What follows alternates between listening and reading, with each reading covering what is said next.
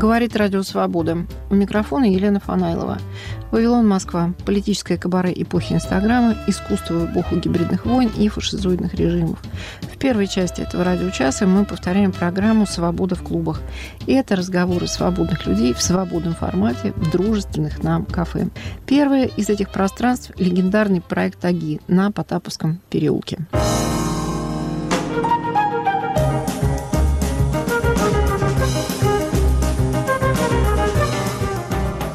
«Русские свадьбы». Повтор программы 2010 года. Нас интересовал и дореволюционный, и советский, и постсоветский свадебный ритуал. Правда, на тот момент невозможно было предположить разговор о срочном заключении брака с военнослужащим так называемой специальной военной операции или о признании законным брака с человеком, который погиб во время этой операции. Обсуждали музыковед и фольклористка Елена Зайцева, фотографы Сергей Минигалин и Владимир Максимов, главный редактор журнала «Теория моды» Людмила Алябьева, культуролог и сценарист Юлия Иглис. Сейчас она работает вне России. Пользуясь родственными связями, я попросила брата, журналиста и режиссера Виктора Фанайлова, рассказать о его опыте съемок русских свадеб. В обсуждении принимал участие один из самых авторитетных этнографов и фольклористов России Игорь Морозов, ушедший от нас в 2020 году. Для начала очень простой вопрос. Самое смешное или самое печальное, что вам доводилось видеть на русских свадьбах? Людмила Алябьева. Знаете, у меня очень скудный э, опыт э, посещения свадеб, э, и все мои подруги, слава богу, счастливо живут в гражданских браках, имеют по несколько детей при этом ни разу не ходили ни в ЗАГС и не венчаться. Единственный мой опыт, это, наверное, моя собственная, тоже неправильная свадьба, потому что мы ходили пешком в ЗАГС, пешком же даже как-то умудрились вернуться. Но самые, не знаю, печальные не печальные воспоминания связаны с советским временем, когда нас позвали на свадьбу к нашей родственнице. Я тогда была еще девочкой, ходила в школу. И вот этот вот вопрос, что нечего надеть на свадьбу ребенку, и вообще не только ребенку, а всем нечего надеть. Бедная моя мама сказала, что придется тебе, видимо, надеть твою синюю форму, потому что на тот момент синюю форму никто не носил еще, и она только появилась тогда. И, в общем, в школу-то я в ней еще ни разу не пошла, но обновила-то я ее как раз на свадьбе. Людмила Алебева, спасибо. Елена Зайцева, пожалуйста. Я вспоминаю нашу свадьбу с моим мужем Алексеем Борисовичем Губенковым, с которым мы живем 20 лет. Мы на нее поехали на 407 москвиче. Может быть, вы помните такую замечательную машину. Это было смешно, но очень тревожно, потому что милиция реагировала недостаточно адекватно на то, что едет зеленый, классный 407 москвич, и на антенне привязана красная тряпочка. А еще, что касается примет, и они связаны с традицией, каравай, и в центре каравая должна была находиться салонка. И вот мои родственники дальние э, из деревни Высокого, Владимирской губернии, они в лифте, родственники, рассыпали соль. И они к этой примете отнеслись настолько серьезно, что потом уже они стали ругаться уже после свадьбы. Вот грустные моменты, тревожные. Елена Зайцева, спасибо. Сергей Минигарин, пожалуйста. Но если говорить о советском прошлом, то что в современных свадьбах ЗАГС, конечно, особенно в пик сезона, очень много отнимает времени. И работники ЗАГСа до сих пор многие можно убрать, наверное, дворцы, бракосочетания, где более-менее так женщины, работники более так относятся. Но очень много ЗАГСов, где вот советское прошлое, оно просто косяком стоит. Вы имеете в виду, что официальная да, это слишком, да, в да. костюме и произносит очень да, официальный заученную, да. У меня были такие свадьбы, когда люди просто расписывались в другой день. Я могу очень много интересных историй рассказать. История приключений иностранцев на наших свадьбах. Один раз американцы, э, ребята, поехали на выкуп. И они забыли купить бутылку водки. Стоит бабулька, лет 70, в плаще, держит веревку. Надо было видеть лица этих американцев. Она трясется и кричит, выкуп давай, выкуп давай. Хорошо родственник подбежал сзади двора, принес эту бутылку, надо было видеть лица. Их, когда они дали бутылку бабушке, бабушка трясущимися руками взяла, положила за пазуху и спокойно опустила веревку, и они прошли. Сергей Мигалин, спасибо. Пожалуйста, Игорь Алексеевич Морозов. Я действительно присутствовал э, на разных вариантах свадьбы, традиционной, нетрадиционной. В свое время я бывал по лесе в экспедициях, там действительно еще была традиционная свадьба, это 70-е годы. А что касается вот уже 90-х и 2000-х годов, пожалуй, э, наиболее яркие эпизоды, вот мы в основном э, последние десятилетия работаем по Волжье, это, конечно, второй день свадьбы, так называемые поиски яркие. Это э, настоящий карнавал. Наряжаются свадебляне в разные костюмы. В частности, одна из них, женщина такая очень колоритная, вот я помню, на одной из свадеб играла роль пастуха, и с огромным кнутом она, значит, гнала э, всех этих гостей э, в дом э, жениха. И э, там нужно было искать невесту. Но, пожалуй, из таких ярких впечатлений э, это эпизод, когда они вламываются в дом, Значит, это буквально там трещат ворота, значит, э, бьют ногами и так далее. Все уже достаточно разогреты.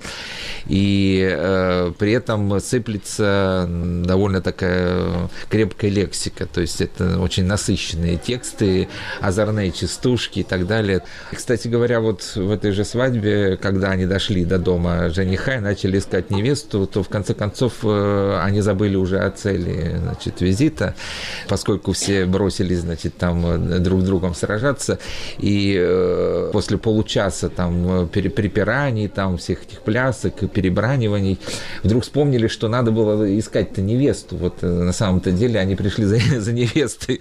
И наконец-то, значит, взялись за работу, и вот э, невеста уже к этому времени соскучилась сидеть, ее там где-то в чулане заперли, в общем, она вышла и сама, значит, задалась в руки победителей. А что касается печальных эпизодов, был и такой случай, когда все свадебляне, э, то есть участники свадьбы, после очень э, такого бурного отмечания уселись э, на автомобиль и просто-напросто разбились. Вот это действительно огромная проблема, потому что наша свадьба – это, как правило, такое действие, которое требует больших возлияний, и, собственно, часто до потери сознания. Игорь Морозов, Володя Максимов, пожалуйста, ваше наблюдение.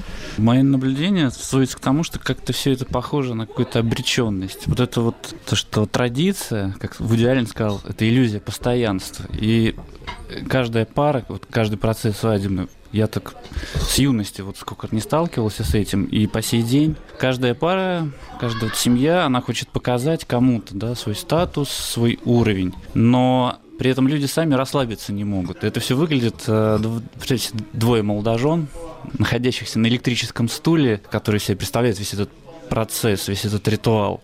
И они даже уже не понимают, что происходит. И то есть э, потом только остаются фотографии, видеоматериалы, какие-то смс ну, какие-то такие уже артефакты от всего этого, по которым можно судить, крутая была свадьба или не крутая, так скажем. Но реально я не видел ни, ни одного реально отдыхающего на свадьбе человека и расслабленного. Каждый сел на свой кол, у кого он золотой, у кого он бриллиантовый, у кого он осиный, и получает от этого такое извращенческое удовольствие.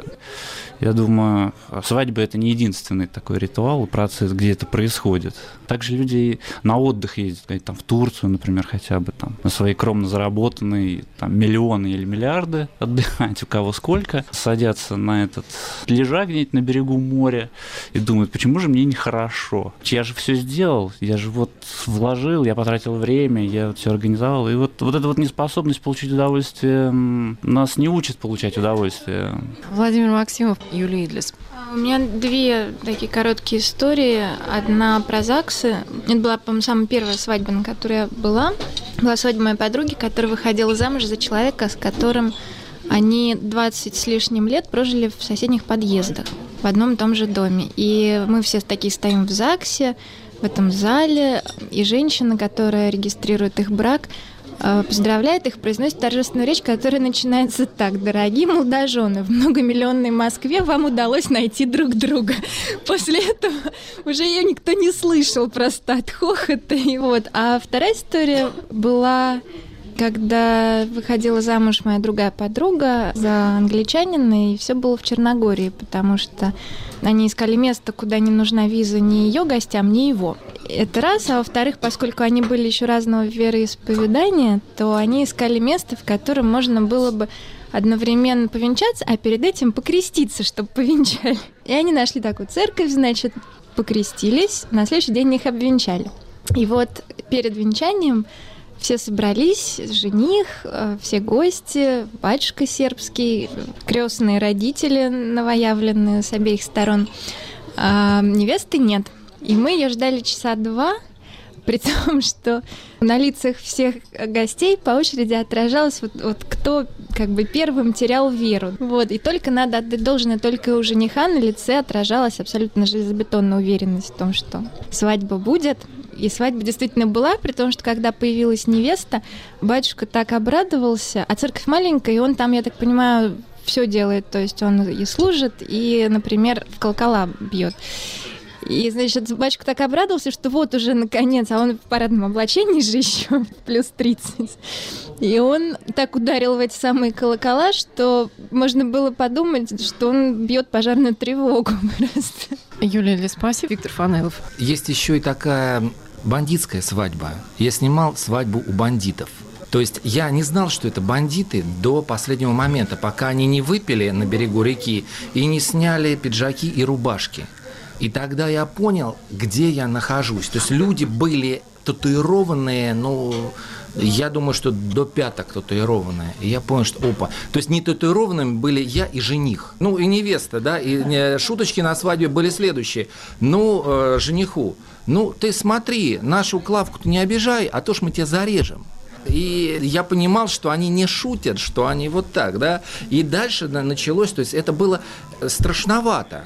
И когда ну, они оделись, выпили и приехали на свадьбу, а Тамада не знала, что это бандиты, и стала делать конкурсы. И среди них один конкурс, когда мужчина зажимает между ног бутылку водки и пытается налить в стакан, который подставляет второй. А второй бандит уже был такой пьяный, что он открыл рот, и он из этой бутылки просто вот один стоял между ног, зажав бутылку и лил, а второй просто рот раскрыл, он пил водку. Я это все снял, ужаснулся, у меня волосики так, потому что подумал, что если эти бандиты это увидят, они меня зарежут точно. Я отошел и все это дело стер тут же. Виктор Фанел, Сергей Минигалин, пожалуйста. Есть определенная категория людей, которые по фотографиям выбирают себе фотографа. Им нравится определенный стиль. Мне почему-то постоянно попадаются только романтичные пары. Вот этим летом была пара, которая создала свадьбу по мотивам фильма «Укращение строптивого». Потрясающая пара. Жених был строитель. Он приехал к невесте домой, ему вручили лопату, одели фартук, он посадил дерево, построил как будто домик, да. Зашел внутрь, все романтично, каждую свечку зажег, сказал ласковые слова. И в конце свадебного вечера жениха с невестой посадили на кровать, наряженную красивую с кольцами. И мы в полдвенадцатого ночи с веревками погнались по дороге, по светофорам, где-то около 300-500 метров, просто увезли жениха и невесту на кроватях. Пришло руководство ресторана посмотреть на это действие. Я бежал с аппаратом, меня смех разбирал просто. Вот. Ну, ребята, они не придумали эту ситуацию. Она сказала, он действительно такой, вот как из фильма, да, вот. Я его укротила, то есть. Одна свадьба была в стиле средневековья сделано. Ребята полгода вынашивали идею. Э, слова горько были произнесены только полдесятого вечера. То есть э, приехали на дачу к ним, и регистрация была выездная где-то полдесятого вечера только. И они рассказали друг другу стихи. Факельное шествие было. В течение всего дня было разыграно царство. То есть отец невесты – царь, невеста, пришли гости – и молодые парни должны были добиться руки невесты. И были устроены соревнования. Просто народ отдыхал. Сергей Минигалин, mm-hmm. спасибо. Людмила Алябьева, пожалуйста. Я думаю, что, наверное, поскольку у людей, в общем, видимо, очень много денег, э, они, наверное, доверили это профессионалам. Существует масса агентств, которые все это планируют. Русские свадьбы. Традиции, ритуалы и постсоветские сценарии. Архивная запись 2010 года. В предыдущей части программы мы поговорили о новых традиций. Давайте мы послушаем Елену Зайцеву. Вот я думаю, что в качестве руководителя фольклорного ансамбля, да и вообще вот в своем прямом качестве фольклориста, Елена имеет опыт э, работы да, на своей. Вот к вам обращаются какие-то люди с просьбой сделайте нам вот Да, так да, вот. безусловно. И так или иначе, мы вот, мне кажется, ходим вокруг э, темы режиссуры конкретной свадьбы. Она предполагает целый ряд разных моделей. В традиции э, русской свадьбы, а они очень отличаются по регионам, тоже были свои определенные этапы. И свадьба это было не два дня, она начиналась со сватовства, она предполагала рукобитие. Это был длительный период подготовки к свадьбе, когда а, молодой помогали приданное готовить, жениху помогали строить дом. И так или иначе очень важный был период, собственно говоря, день накануне свадьбы, когда необходимо было молодой собрать девишник, а на севере это была непременно баня, это были причитания, это были непременно слезы, э, и даже очень интересные такие физиологические моменты, когда платочком с молодой собирали пот, это на севере и в Сибири такое бытовало. А на следующий день в чарочку жениху вот этот пот выжимали из платочка, потому что он должен был ее принять такой, какая она есть со всеми ее особенностями, внешними и внутренними. Но парни, как известно, собирались на мальчишник, а утро следующего дня, оно вообще было чрезвычайно интересным, потому что режиссура шла сразу по двум каналам по каналу жениха и по каналу невесты. Жених должен был снарядить свадебный поезд. Это чаще всего был не лимузин и даже не 407-й «Москвич», а это могла быть тройка лошадей, желательно с бубенцами, а девицу готовили, и говоря о моде, ее непременно переодевали. Это была очень важная инициальная фаза жизни женщины. То есть она по своему костюму, она совершенно, как мы сейчас говорим, меняла имидж, она меняла свою суть, хранила свое девичество, и она вступала в новый совершенно жизненный этап жены и матери. И что касается релаксации, в традиционных русских свадьбах был великолепный совершенно ход – он заключался в том, что была масса песен, которые позволяли релаксироваться всем. Вот я вам сейчас такое напою, например, что пели невесте. Плывет, плывет лебедушка, ладу, ладу, Плывет навстречу лебедю, ладу, ладу. Сустрел, сустрел лебедушку, ладу, ладу. Сустрел тот лебедь белый, ладу, ладу. И пели славу лебедю, ладу, ладу. И пели славу белому, ладу, ладу. Елена Зайцева, спасибо. Ну вот я сейчас хочу э, Игорю Морозову отдать э, микрофон. Вот с каким вопросом. Мне э, вот что кажется, что вот эта вот тяга к русской ритуализации, к игровой ритуализации, это все-таки попытка создать ритуал с целью избавиться как раз вот от того неприятного напряжения, которое оставило нам наследие советская свадьба, когда были три вещи, да, там ЗАГС, ресторан и был поход к вечному огню, к памятнику Ленину. Сейчас тоже каким-то памятникам, вероятно, люди ходят. Ну вот давайте Игорь Алексеевич послушаем все-таки. Что касается напряжения, это неудивительно, ведь свадьба это прежде всего ритуал. Другое дело, что русская свадьба, она ведь называлась, народное название, это веселье или игра. В сам этот ритуал входило понятие игры. И, соответственно, сам ритуал осуществлялся игровыми методами. Туда входилось и пение, и пляска, и ряжение.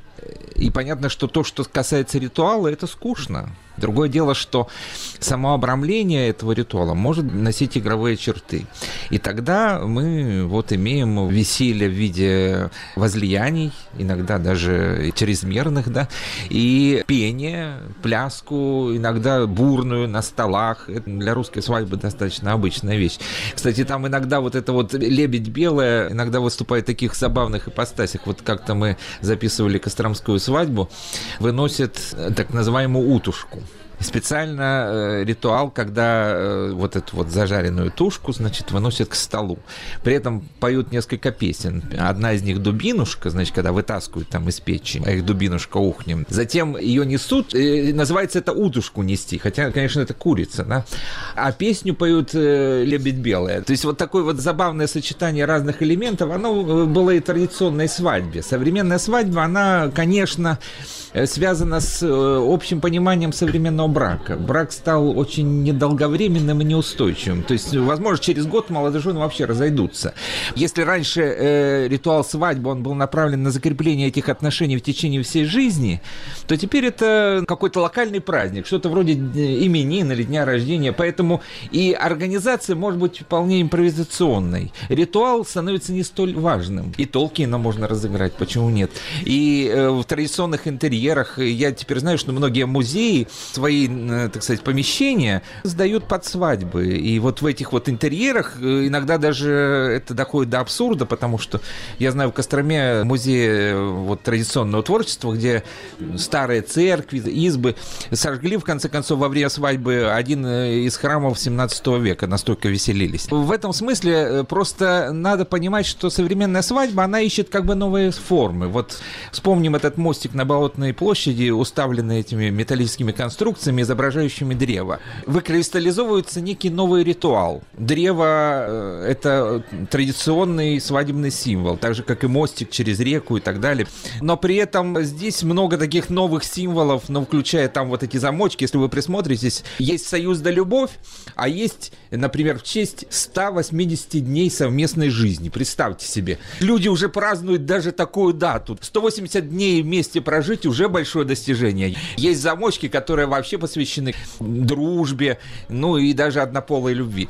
То есть э, свадьба поменяла свое значение в современном мире. Игорь Морозов буквально подвел меня к звуковой вставке, которую я вам хотела предложить послушать. Психолог Евгения Кузнецова несколько лет назад была менеджером в неком лесбийском клубе, и там провела два ритуала свадьбы. И вот мы попытались обсудить, как это все происходило. Понятно, что в ЗАГС никто не пошел, да и в церковь, в общем, тоже. Ну, во всяком случае, да, такой возможности у нас не было.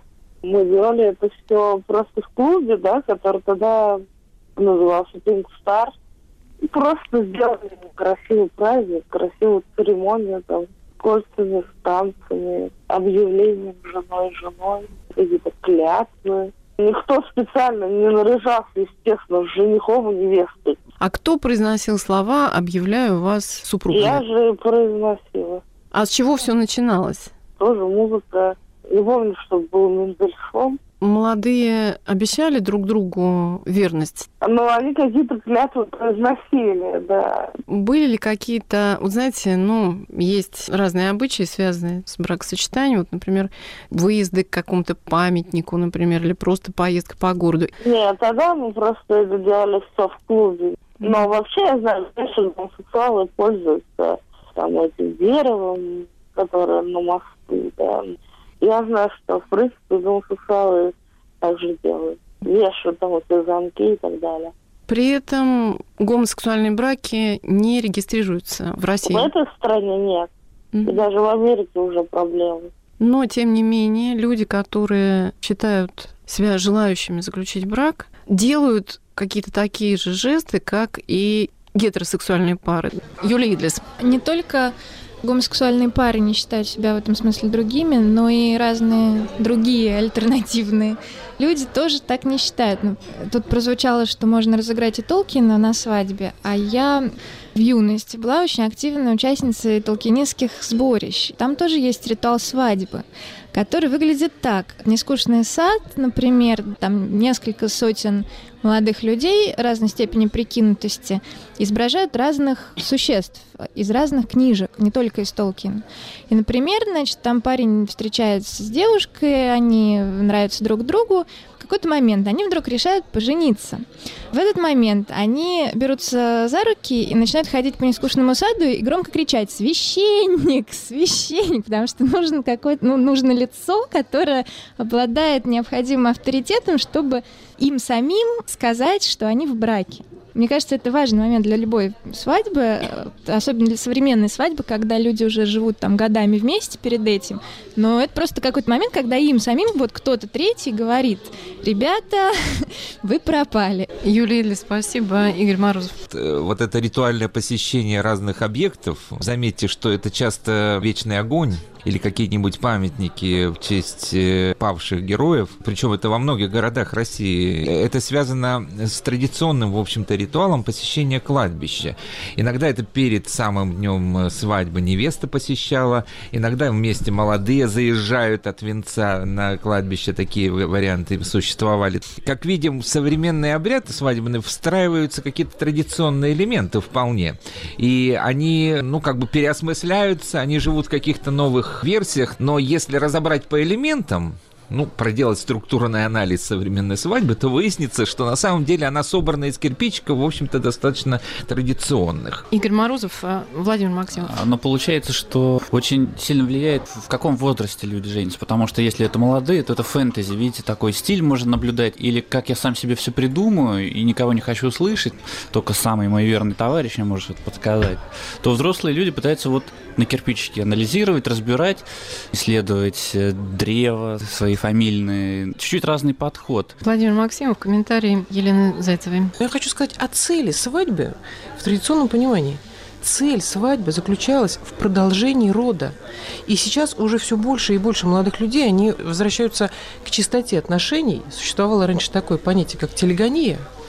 Но так или иначе, продление рода и рождение здорового потомства, целомудрие этих взаимоотношений, оно входит в силу. Елена Зайцева, спасибо. Вот, но а, я хочу сейчас послушать а, Людмилу Алябьеву про белые платья. Белое платье, как свадебное платье, появляется впервые на Западе в 1840 году, и связано это с бракосочетанием королевы Виктории, которая, собственно говоря, и ввела эту самую моду вот на такие шикарные свадебные платья. И, естественно, эта мода пришла и в Россию, вот эта вот традиция интересная э, заключать э, показы модные обязательным выходом невесты. Ну, во-первых, это связано с тем, что это как бы главное платье, да, в жизни каждой женщины вроде бы как. Ввел первый, на самом деле, кутюрье, это Фредерик Уорд, который тоже работал в Париже, и он как раз одевал вот всю эту элиту, да, европейскую. И, собственно говоря, вот он шил э, шикарные свадебные платья, которые были белого цвета. Русские свадьбы. Традиции и сценарии. Архивная запись 2010 года. Панайлова, Вавилон, Москва. Свобода в клубах.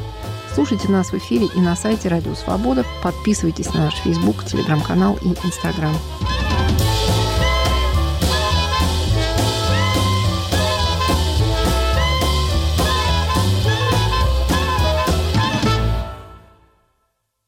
Говорит Радио Свобода.